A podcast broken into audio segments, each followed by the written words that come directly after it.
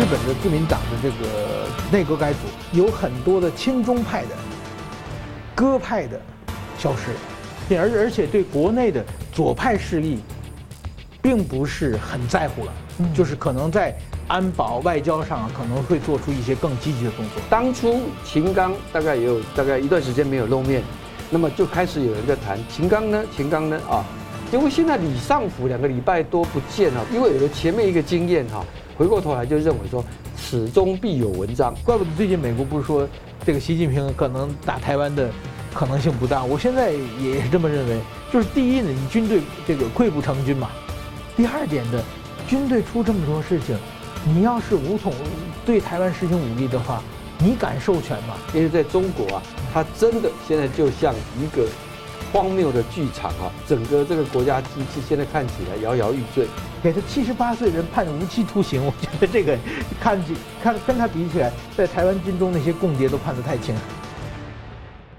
新闻大破解，回答新闻，大家好。中共的山东号航母呢，正在太平洋展开啊，共军史上最大规模的海上军事演习。而美国总统拜登呢，上个星期说，中国可能已经没有袭击的能力来进犯台湾。不过，习近平有可能会误判而冒险吗？中共的外交部长、国防部长是频频被消失或反常的迹象。战狼跟共军呢，是否在逐渐的失控？那么习近平呢，先前参加了金砖峰会，传出呢，中共带了整套的家具，包括床垫带去了，而且呢，厨师要查三代，为什么呢？那么十一月份他还会去 APEC 峰会吗？从 G20 峰会呢，需要建这个四大洲的经济走廊啊，然后越南呢和美国的升级到最高的外交关系，越南已经选边了吗？中共的伙伴们呢，是否正在逐渐的抛离中共？而北韩的金三胖去会见。普丁，中共会否心酸内伤？而日本的岸田呢，宣布要内阁改组，而且要要派驻现役的防卫省官员到台湾来，这要有何看点？我们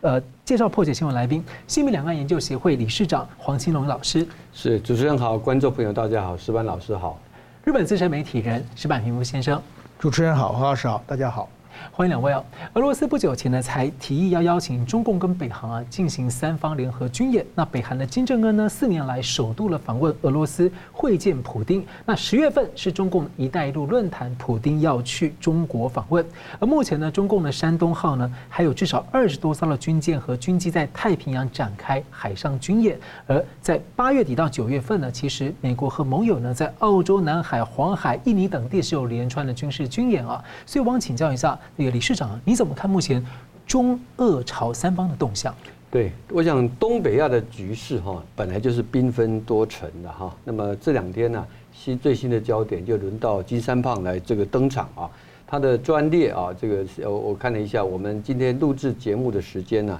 他已经抵达了俄罗斯，但不是到海参崴，他是在阿穆尔州的一个俄罗斯的东方太空发射场啊。那么据说他会在那里跟普丁来正式的一个见面啊。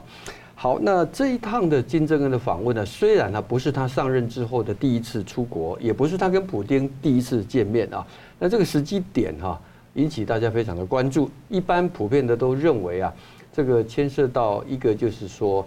呃，俄罗斯现在因为俄乌战争的持久战啊，它本身啊这个弹药这个已经弹尽援绝哈。那么他需要有来自于他过去的他认为的盟邦啊提供啊这一方面的支持，而北韩呢，北韩前不久就有表达过这个意，我们记得今年七月啊，北韩在他的一个叫做啊这个停战的这个纪念日的时间点，那么俄罗斯国防部长绍伊古啊也特别到了平壤去参加了这个仪式啊，而且参观了很多北韩的武器啊。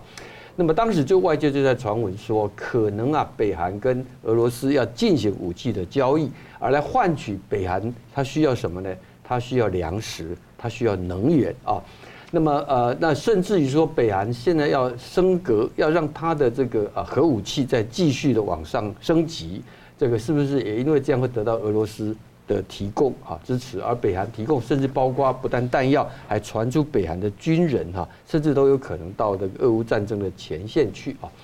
好，这是我们看到的这个俄朝关系的一个新的啊，因为互相的需要啊的一个情况。但是呢，整个的影响当然不是只有两国哈，在东北亚地区啊，本来一直都存在着一个叫做美韩日、美日韩跟中俄朝哈这样子的一个三角关系啊，这个拆解下来啊，其实是非常非常复杂，因为这里头啊有包括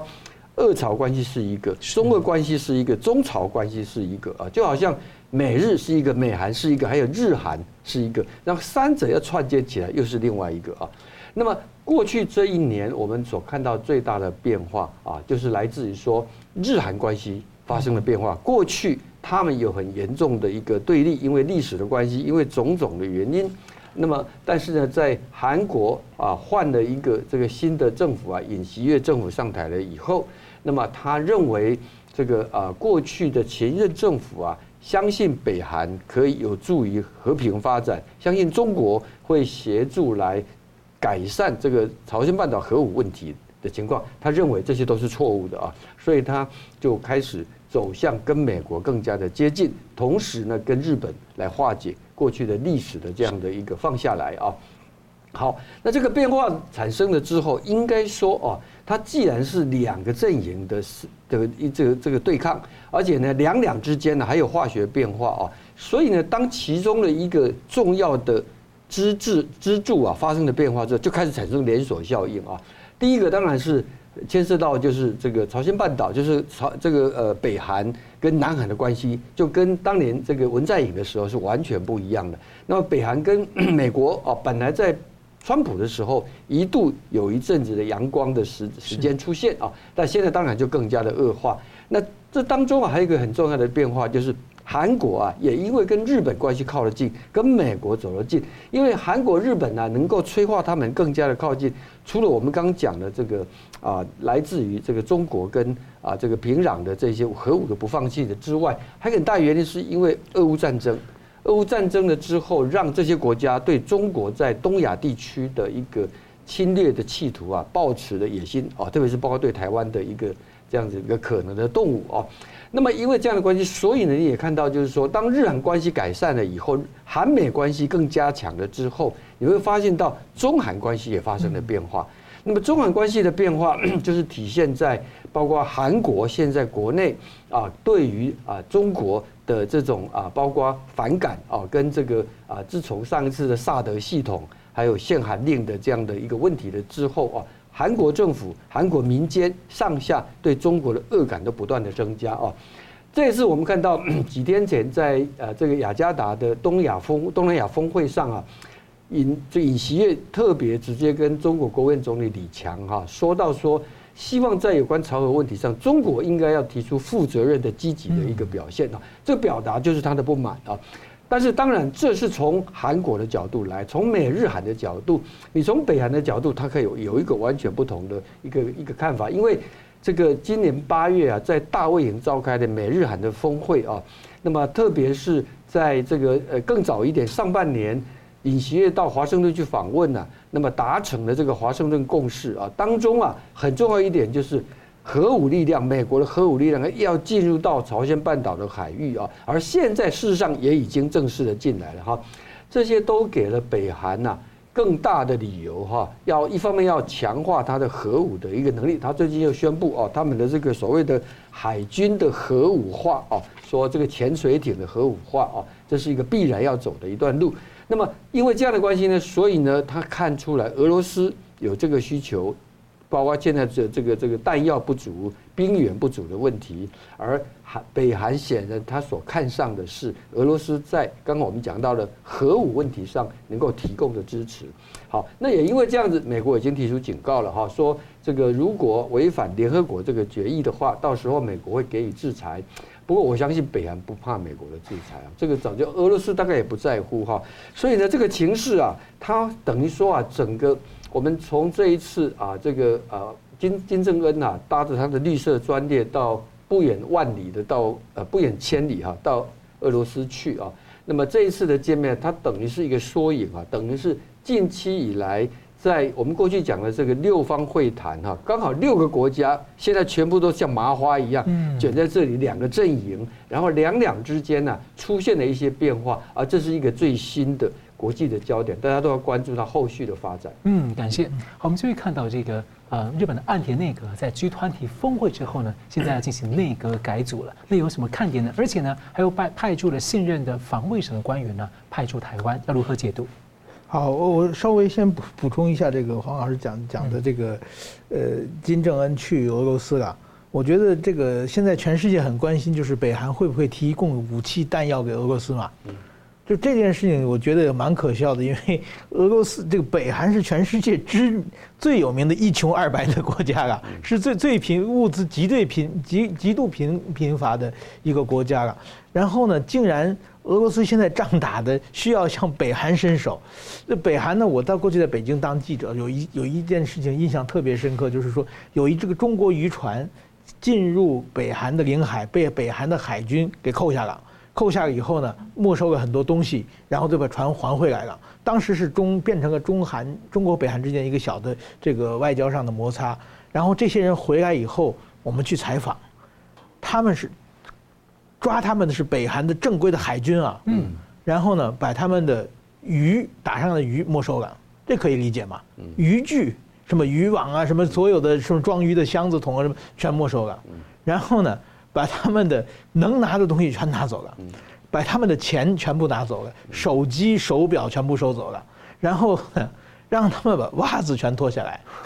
有中国人袜子全没收了，然后连牙刷、牙膏全部拿被拿走，就是能拿的东西全拿走以后再把船还回来，就是那是对方是正规的海军，我想只要是一个 正常海军，不可能连牙刷、牙膏、袜子都想要嘛，就是北韩是这么一个国家，现在呢。竟然俄罗斯指着他来援助，就就说明呢，一个是俄罗斯确实打得很辛苦，第二件事呢，我觉得北韩后面一定有中国，中国不方便出面的事情，让北韩通过北韩来交易，我想一定是这么玩的，否则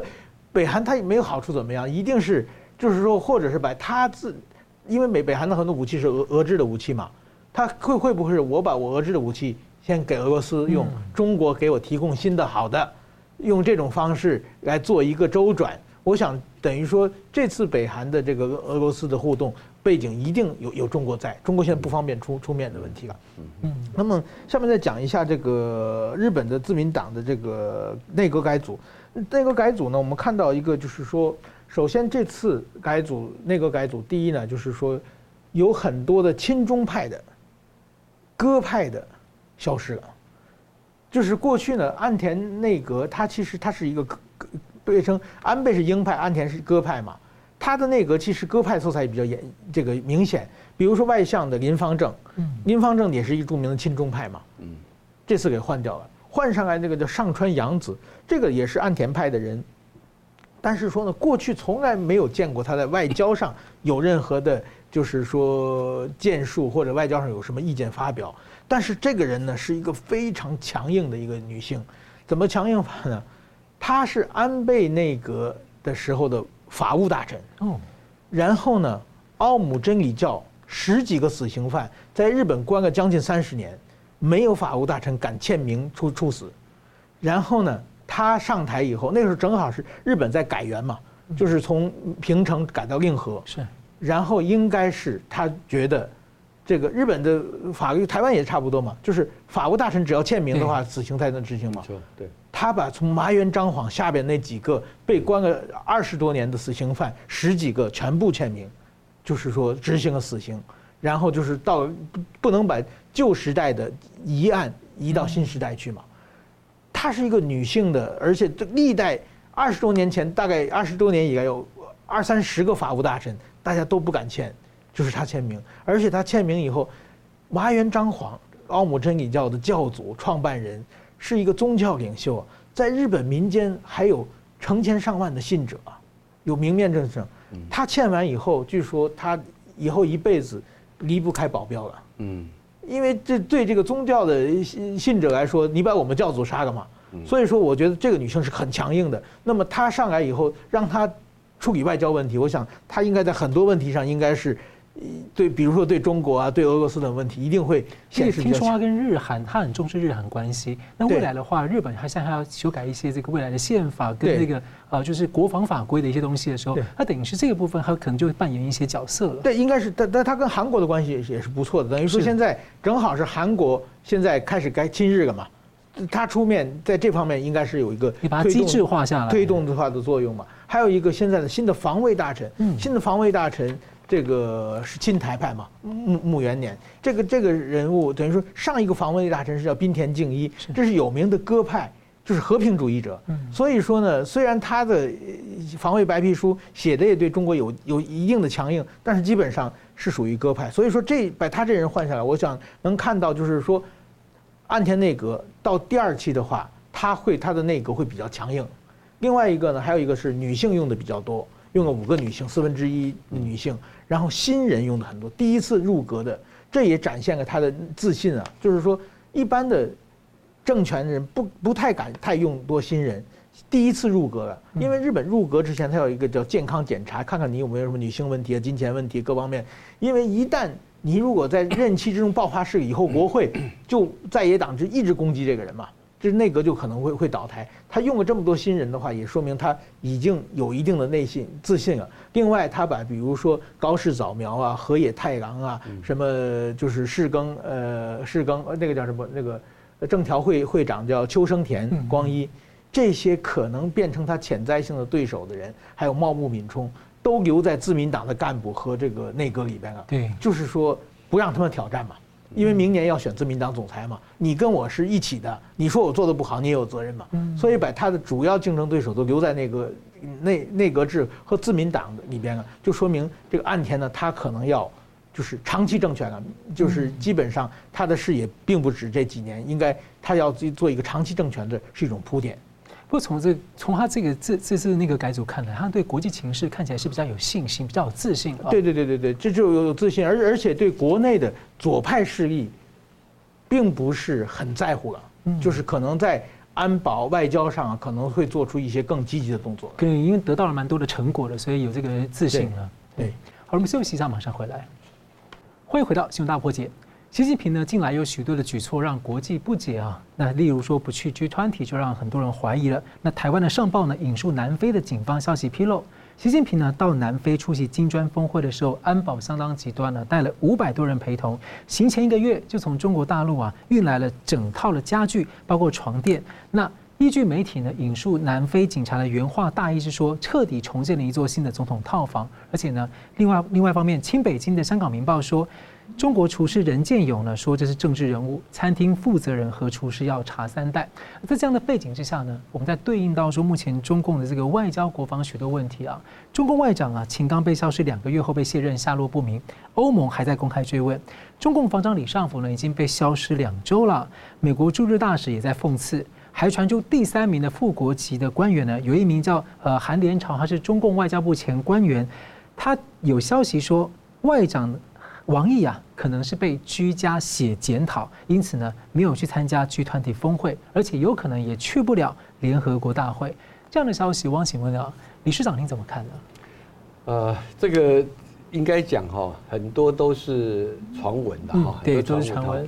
那而且可是这一次哈，为什么包括你刚提到了，包括国际媒体啊，也都开始在报道哈。对。那么呃，而且主要是因为啊，率先提出，比如说李尚福。从八月十九号，十九号吧，是不是上次出现在八月十九号？二十九号，二十九号哈。当时他有出席中非和平安全论坛啊，那之后就没有声音了啊。那呃，你从这个角度来看，那个国防部长本来就不是天天露露露面露，他又不是国防部发言人啊，他也不是外交部发言人哈。那么可是呢，呃，现在是因为啊，是美国的驻日本的大使啊，这个伊曼纽尔啊。他自己在这个社交平台 X 上面去提出来啊，他很有意思啊，他还把习近平的那个呃内阁他的政府啊，比喻像英国的著名侦探侦探小说家 Christine 哈，Christine 不是写了很多那种很悬疑的小说吗？啊，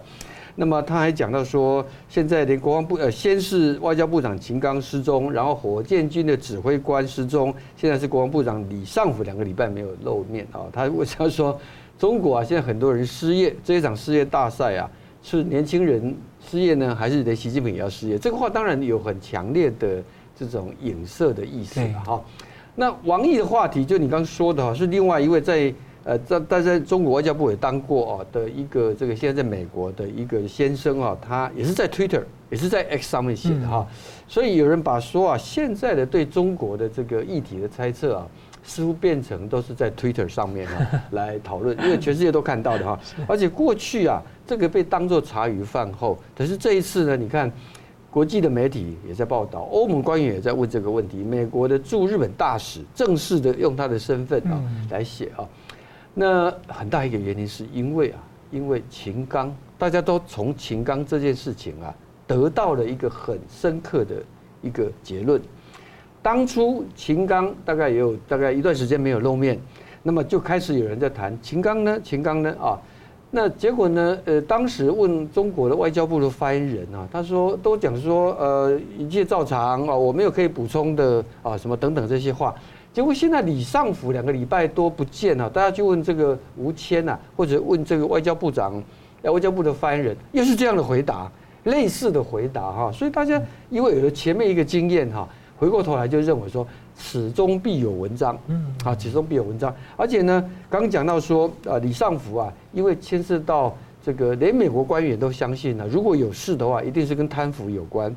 这个又牵涉到之前的那个火箭军的那一波，因为李尚福啊是最早跟火箭军有关的啊，那一波倒了一堆人，李尚福是最早李这个这个呃火箭军的这个司令官呐，从那边出身的哈。所以这当中的牵扯到底是怎么回事啊？不知道。那王毅的部分哈，最主要一点，王毅的一个让他觉得奇怪的地方是，因为本来啊七月份的时候，中国说要派他去美国从事一个更广泛的一个访问，大家说是为了要为这个这个拜习会啊呃做铺陈嘛哈。那本来九月份的联合国大会会是王毅一次到美国跟美国的国务卿布林肯会面的一个机会啊。哎，结果现在传出来的是要由韩正国家副主席去，而且呢，因为这样的关系，所以王毅就不去了啊。可是王毅不只是这个事情没去哦，最近呢，包括澳洲啊重要的外交部长去中国访问，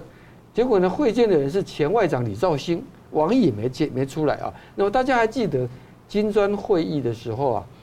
有一个中国的翻译官呐，嗯，不知道是行程怎么回事啊。那个跟你跟习近平跟丢了，后来在门口外面被那个韩南非的警卫啊给拦住啊。对对，我对这一幕印象很深刻啊，是因为啊，大家都说王毅啊是斗倒秦刚的人啊，而秦刚是习近平的人。然后王毅大家记得他在当外交部礼宾司司长的时候啊，后来他出了事，白俄罗斯的一个外交官员曾经回来出来讲说，他过去啊为了要安排。这个呃，习近平去白俄罗斯访问，秦刚是礼宾司长，半夜三点钟啊，都还到那个地方去走步啊，走位走位哈，去勘察到，我觉得不容一丝一好的这个这个疏失啊。结果你现在外长外长换你王毅来来来这个代代代理了之后啊，就给我出这个球啊，那是不是这样子啊？让王毅真的在家里写检讨报告书了哈？这个我们当然 都要看后面更多的，因为到现在为止。我刚才讲过，李尚福哦，我们说这个呃，美国的驻日大使啊，提出了这个质疑啊，你人在哪里啊？也有人认为说这个言过其实了啊，因为事实上一个国防部长本来就没有天天要露面的道理啊。好，那我刚才讲过说，为什么会有引起这么多的这一些的猜疑哈？一方面有些事情是有迹可循，因为李尚福有没有可能因为牵涉到贪腐而被这个清算整理？这不能排除啊。那另一方面，我觉得很重要一个原因呢，是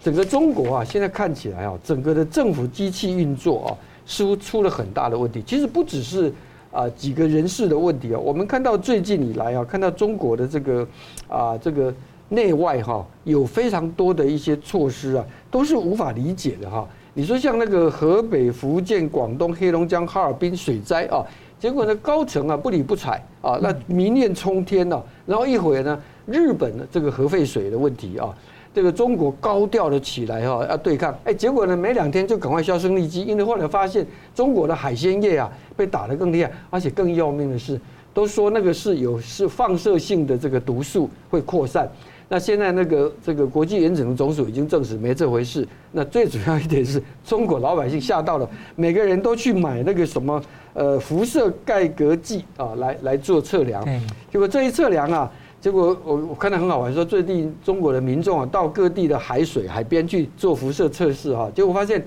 这个呃福呃辽宁是八十五，天津五十七，山东九十四，江苏八十七，浙江九十三，上海七十四。福建九十三，广东一百一十二，然后呢，东京湾在排放的水了之后测得的这个辐射指数是多少呢？是零点一九啊，差那么多。然后呢，福岛是零点二零 啊，所以中国各地的海水辐射值海翻的这个日本的这一个情况啊，所以他现在不得不打，不得是赶快收起来了，又收起来，然后呢，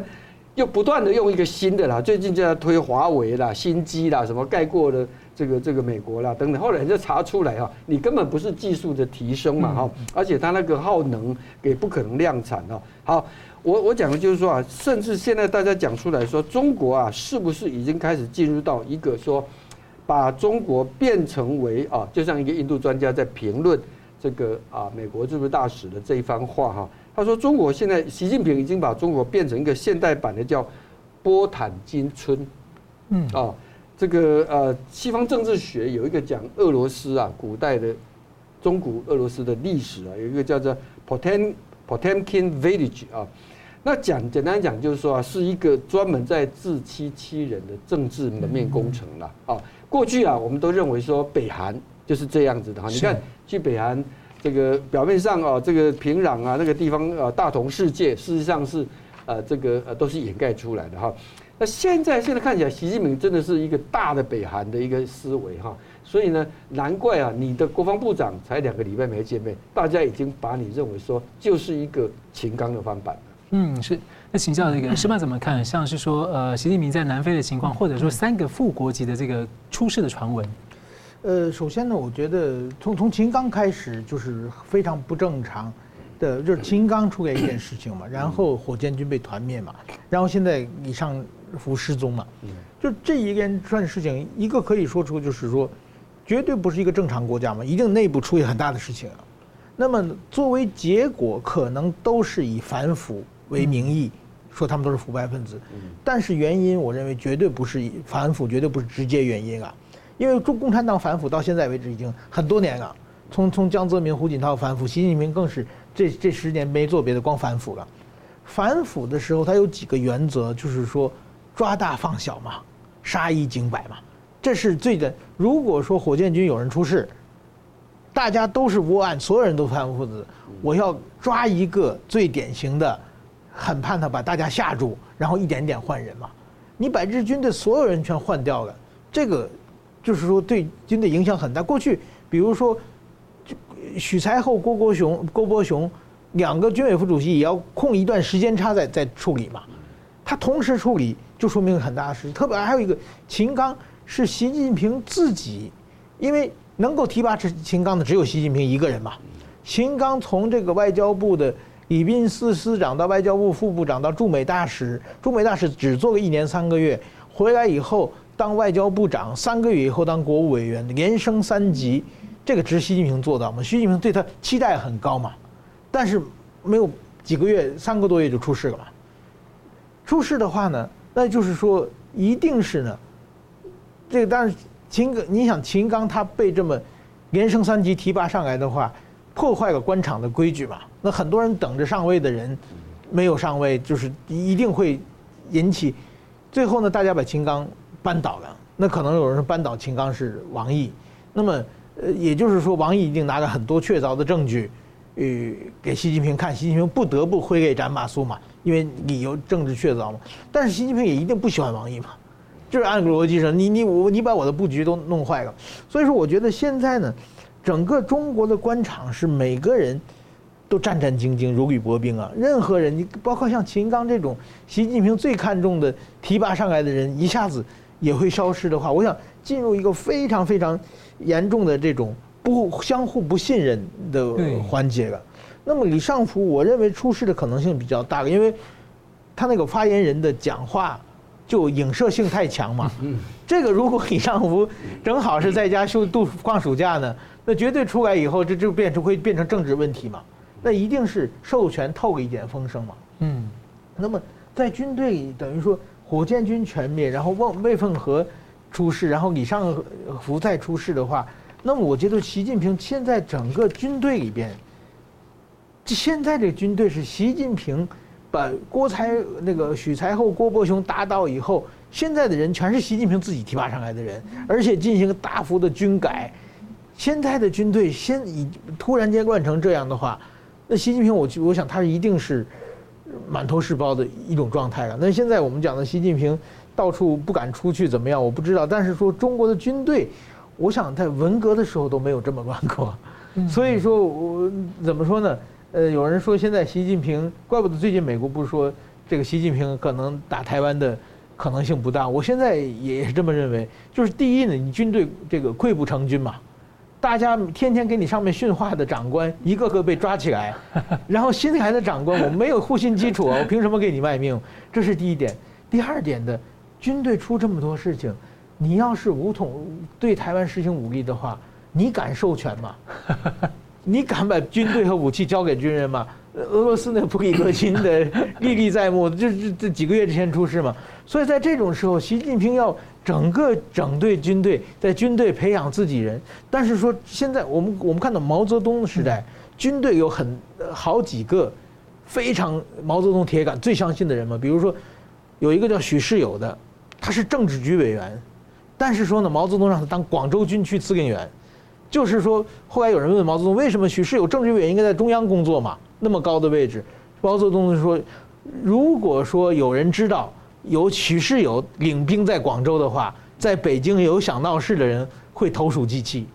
许世友会带兵进进城护进京护驾，所以许世友在北京都会被一一就是被一网打尽嘛。所以一定派自己的亲信手握手握重兵在外地驻军，这是毛泽东预选的方式。但是今天。习近平的军队里边，接连出事，这么快的换人，每个人都是热锅上的蚂蚁，战战兢兢、如履薄冰的状况之下，徐是到底这个中军队有没有对习习近平的有忠心？我觉得这问题很大了。那个中共讲那个外交无小事啊，还有这个军队现在的情况这样，嗯，是是很有问题。还有一个，我我前不久跟一个就是日本的研究中国专家的人，他讲啊。他说：“习近平最大的问题是啊，从来没有用自己的话去诉说自己的想法，所以他这个人啊，大家是对他没有感情的。习近平永远是念稿型的人物嘛，所以说他是没有光环的。虽然你掌握掌握权权力，所以说他跟毛泽东是完全不一样。所以说，我觉得现在中国。”最重要的是外交和国防这两两块，现在同时出事情，所以我觉得习习近平现在真的一定是满头是包，问题非常非常严重，非常混乱。那么我请教，像最近这个这几天，他们就在这个太平洋进行这么大规模的这个海上的海空军演啊，您觉得就是他是要做什么？是要掩盖说，呃，我内部其实不行，但是你们这样一直说我没办法打，我就演给你看，还是？我这这军演到到底是什么想法？这个有各种各样的说法。但是某种意义上，只要是有军演的话，军队就有很多的预算，就有很多的呃可以上下其手的空间啊。所以说，军人都是非常喜欢军演的。那么，我想这个如果说军队呃就是说快失控的情况之下，那每个部队每个部门都想我我要表演一下军演嘛，表演一下军演。如果如果刚才你讲的是外交上的示威，是一个有。全盘考虑嘛，国防外交在一起嘛。是。现在中国这种混乱情况，我觉得没有这么大战略性啊，反而是可能是不是东部战区啊，或者哪里像，我们是不是军演一下，多花点钱，然后多申请点钱，的可能性是不是比较重要的？反正盟友一直，美国盟友一直在军演，那我们也来演一演这样。对对对。好了，我们休息一下，马上回来。欢迎回到新闻大破解。最近有两起呢跟中共有关的间谍案，一个是中共公布的，一个是英国公布的啊、哦。那我们先谈中共公布的是亲共侨领梁成运的案子的更多消息。他是在美国德州啊，是所谓的中国和平统一促进会的会长，一个亲共的这个统战部的延伸组织了。那五月份呢，被中共江苏省的法院呢以这个所谓的间谍罪判处了无期徒刑。那中共国安部十一日呢指称梁成运是在美国资金支持打造人设，担任美方。间谍三十多年，那另一组呢是英国首相当面向李强呢指责中共的渗透英国议会，而被捕的呢是议会的研究员卡什，他曾经担任英国著名的鹰派组织中国研究小组的主任，那经常发有反那个反共言论呢，因此这样强烈反差让很多英国议员呢都相当的震惊啊！我想请教石板，你怎么看这两个案子？呃，这两个案子，首先我第一个印象就是说啊，在这个。双方互派间谍的这种呃状况啊，其实在历史上一直一直在存存在，而且双方的反间间谍机关啊，大部分也知道，因为有的时候，比比如说，呃，这这个某个人，我为中国的间谍机关服务，那我要向美国方面渗透拿取情报的话，我接触的人也一定是涉及情报的人人员嘛，那可能就被某种意义被策反，或者是呢，叫做我拿我需要拿一些东西跟你跟你交换嘛，嗯。那么就是就所谓的双面间谍，但是在和平的时代啊，其实类似这种双面间谍非常非常多，就是说互相探讨也是一些无关紧要的消息啊，没有什么太重要的消息啊。但是说现在呢，新的冷战格局已形成了，双方都开始剑拔弩张的情况之下呢，那我就抓你。这个过去呢，就是说台海两岸，我过去。在中国的时候也也专门研究过这个互相的派间谍的问题，我就当时他们就说啊，都知道，知道以后呢要保护起来不能抓，因为抓掉以后呢还要派新的，派新的还要重找。现在知知道他有多少预算，知道有这几个就不要找。那我想这个像杨承运他被抓的时候呢，美方没有太强烈的抗议啊。嗯基本只是稍微关心一下了，没有就是判了这么重的刑。现在呢，中国就抓起来，就是说说说明现在中国进入一种风声鹤唳的一一种状况。那么，就是说，呃，只要有一点事就抓起来。但是这样的话，其实我觉得会使很多的过去半透半公开半透明的事情完全进入进入水面下了，而且会有很多的一些无辜的人被卷入进去了。所以我认为中国现在这种。反间谍法是一个很很恐怖的一个法法律了。但有没有可能，其实梁成运他可能是，其实他主要是帮中共，但是呢，可能是说为了要获取美国信任，或者可能有一些沟通。现在中共因为中共照他反间谍法的定义，其实无限上纲的。对对。那这样的情况下，其实搞不好中共他可能抓了自己人，然后要恫吓其他的这个侨领，说你们现在不要给我转向啊之类的。这个非常有可能啊，因为中国特别是那个中国国家安全部发表那个公告嘛，说这梁成运呢。他就是说，首先是凡是来的中国的干部，就给他带到由美国情报系统负负责监控的旅馆啊、商店啊、餐厅啊，然后负责监控嘛，然后还设计一些色情陷阱，然后企图策反他嘛。这种做法是中国的做法啊。对，所以我基本是中国做法。不，我我不敢说美国没有做过，但是美国这么做是有风险的。嗯，美国要是偷听他，他需要申请，需要非常严格的批评。法院等等的。然后您如果说没有经过法院授权申请，就是就监听的话，你的法律这个我美国情报机关成立的法律风险也很高的。是。另外一个，如果用色情陷阱的话，道德风险非常高啊。因为美国媒体是不听管的。如果美国媒体知道你用色情陷阱去骗情报的话，那美国。这个负责的这个情报员也会受到很大的一个这个道德上的谴责嘛。但是中国是肆无忌惮的嘛，所以说我觉得很多的是不是真的中国把自己的安到他的安到美国的身上的可能性是 可能性是蛮大的了。呃，当然说我觉得他为中国收集情报过程中和美国有一些接触，呃，有各方面的这个情报的。呃，这个交换的可能性是有是有的，但是现在是无限上纲，就把他抓起来了。这反而有点可能是他现在国安部放这个消息比较多，可能是政治考量，有其他的可能布局。因为你们大家都说我间谍，我就找一个找一个案例反扣你们。对对，这是有一个输人不输阵。但是说呢，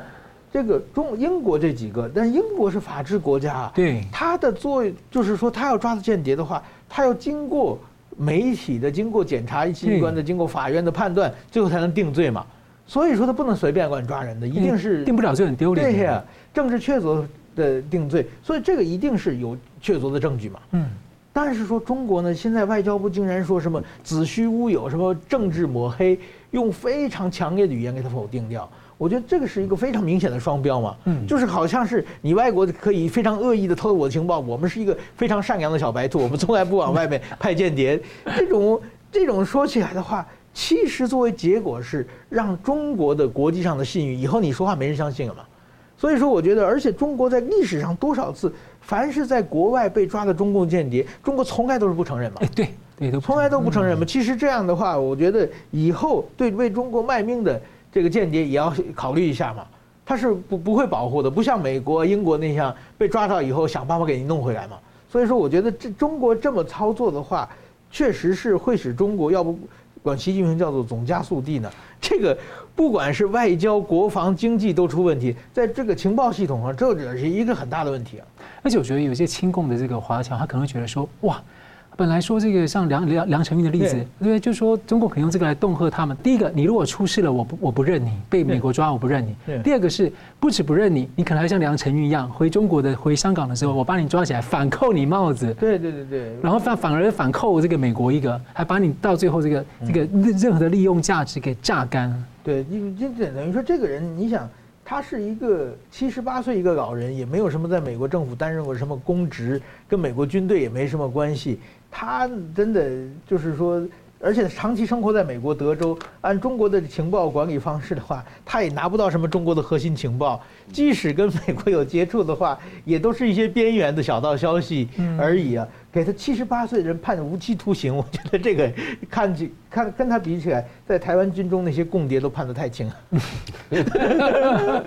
我们继续看下一个，就 G20 峰会之后啊，拜登访问了越南，美越关系连升两级啊，到了最高的全面战略伙伴关系。那 G 团体峰会呢，多个盟国呢，他们要联合开辟一个新的经济走廊来对抗中共的一带一路，而这条走廊里面呢，有很多是中共过去的重要伙伴，例如中共最近很得意的大力拉拢的中共。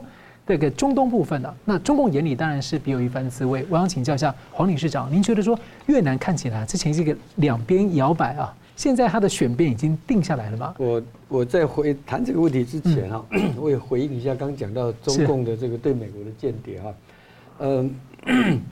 呃，在呃美中关系上哈，最有名的一个中共潜伏在美国的间谍是一个叫金无代。对对对。啊，金无代他很早，他早在国共内战的时候啊，他作为翻译官，因为也是燕京系统的哈，那么就到了美国这一边，那我就进去了哈。那么长期的哈，他在等于说在美国这个情报系统啊，潜伏的时间长达三十年。对。他特别是在哪里？在美中啊，在进行外交谈判，就所谓关系正常化的那几年当中啊，他提供了太多美国的底线的资料，让周恩来啊把季辛吉吃的死死的。呃，这个是一个很重要的背景啊。那后来美国 CIA 就发现了哈，发现了之后啊，那么他就是刚讲的，他就按照要要判刑嘛，有一个程序啊。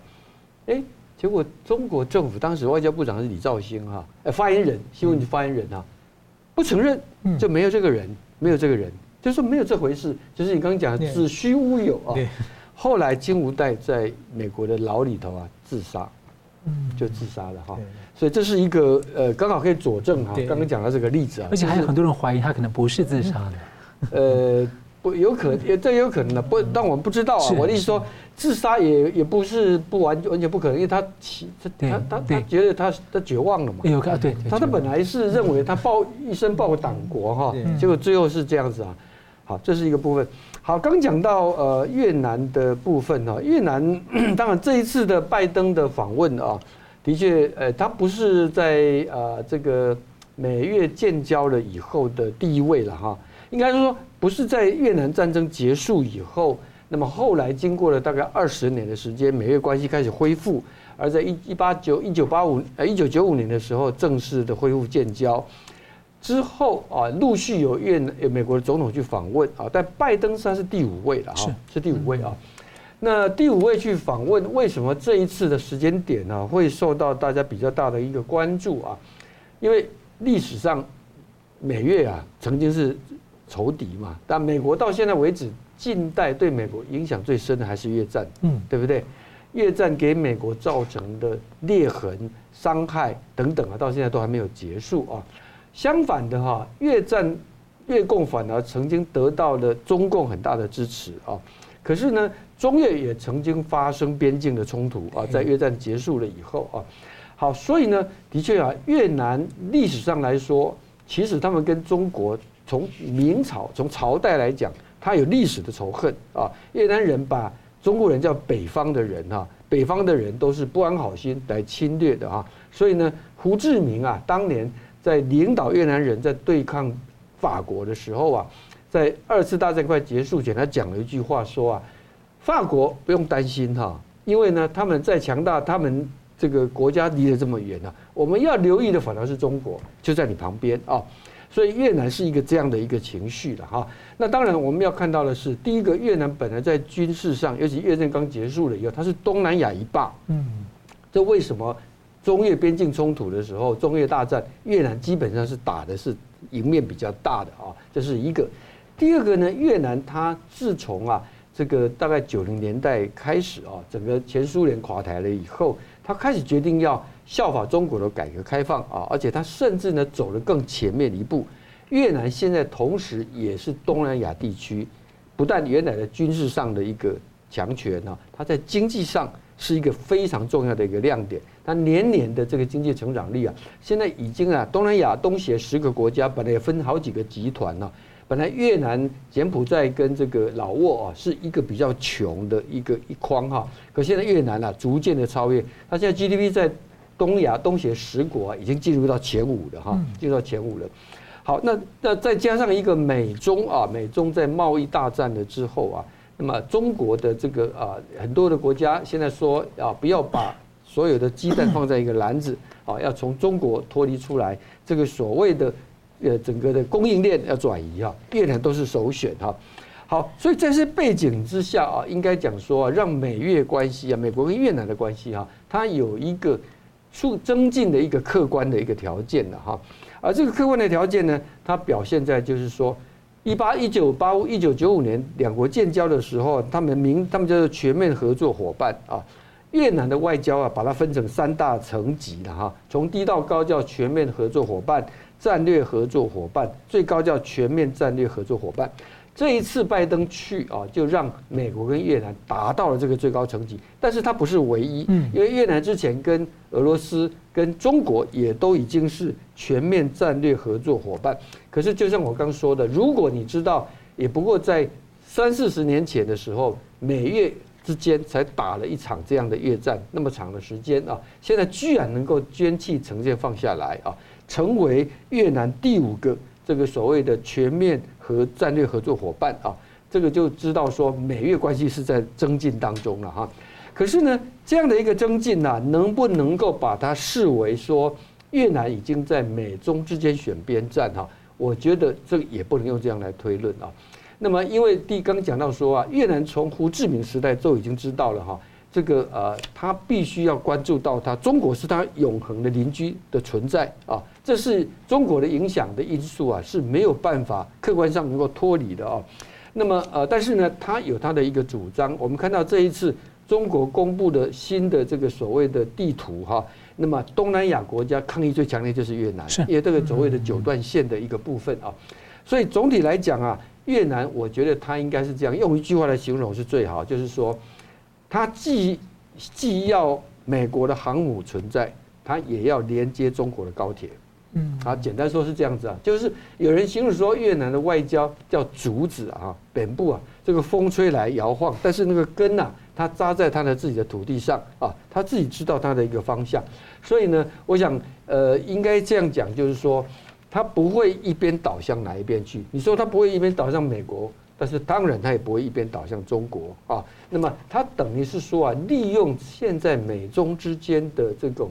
对抗的一个升级啊，越南正在试图从当中找到最佳的国际国家利益。这里面层面非常多，包括军事的部分，包括地缘政治，包括经济的发展。因为这一次拜登的访问呢，带去了非常多的美国的创新的企业。最近越南的电动车企业在美国上市啊，现在已经市值冲得非常的高啊，所以越南完全有可能，而且这次美国要加强半导体产业在越南的一个生产跟升级哈，所以呢，从一个角度来说，越南的民族性，它因为儒家文化的关系，他们在经济发展上的积极性啊，应该讲它是非常有潜力的哈。从从从这个角度来看，我觉得不管越南它在外交上怎么样子的发挥竹子的这样的一个特色啊，这个国家的未来绝对不能小看。越南会被选上，有没有有没有一些因素？是因为我们知道，其实越南里面很大的投资额是台商的供应链。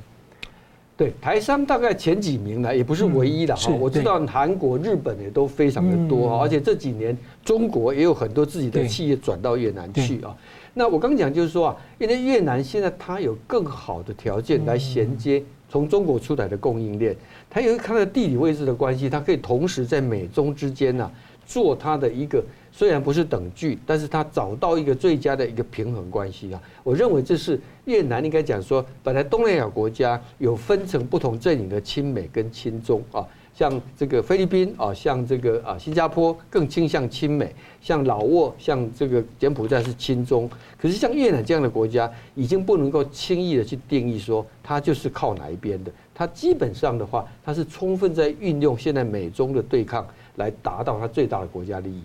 好，感谢。呃，节目最后我们请两位跟我一分钟总结今天的讨论。先请黄老师。好，我想呃，虽然我们现在真的不知道李尚福啊是不是真的像秦刚一样出事啊，但是呢，如果过一段时间之后又公布出来李尚福 有贪腐，大家也不用太意外，因为在中国啊，他真的现在就像一个荒谬的剧场啊，整个这个国家机器现在看起来摇摇欲坠，所以出了非常多。过去一个正常国家、一个正常政府所不会出现的事情啊，这也就难怪啊。一个国防部长两个礼拜没现身，大家都已经讨论到这个样子。石板先生，呃，我们观察最近呢有几个新闻，有一个是就是中国的有一个就是政协委员叫周小平，这个是一个呃对台湾很强硬的嘛，说要成立一个什么台独黑台独分子黑名单，将来这个呃战争打起来以后，见到以后可以格杀勿论，可以去领勋章。向中国政府提提案的这么一个政协委员，他太太是个歌唱家，叫音乐家，叫王芳。前不久呢，受到苏俄罗斯的邀请访问俄罗斯，然后呢，顺便到了乌克兰的，就是说俄罗斯占领的地方，然后呢，唱了一首就是鼓励俄罗斯军队的歌，叫《卡秋莎》，这个是很有名的战战争歌曲。所以说呢，关于这件事情，中国外交部呢，基本上也没有批评，不不置可否，但是。很明显，如果中国没有中国官方的默许的话，不可能做出这这种事情嘛。那也就是中国实际上在支持俄罗斯。那么现在又加上北韩的金正恩也去俄罗斯，那么也就是中国、俄罗斯、北韩的新的联盟已经渐渐成成型了。那么为了对抗他的联盟，就是美国、日本、韩国大本营嘛。当然还经过可能还要加上北约的国家，澳大利亚、印度这些自由民主的国家嘛。那么台湾马上就有选举了，那么到底选择台湾站在哪个阵营里边？我想这大家应该心中会有答案的。所以这点呢，我觉得一定不要站错了。好，非常感谢两位来宾的分析，感谢观众朋友的参与。新闻大破解每周一、三、五再见。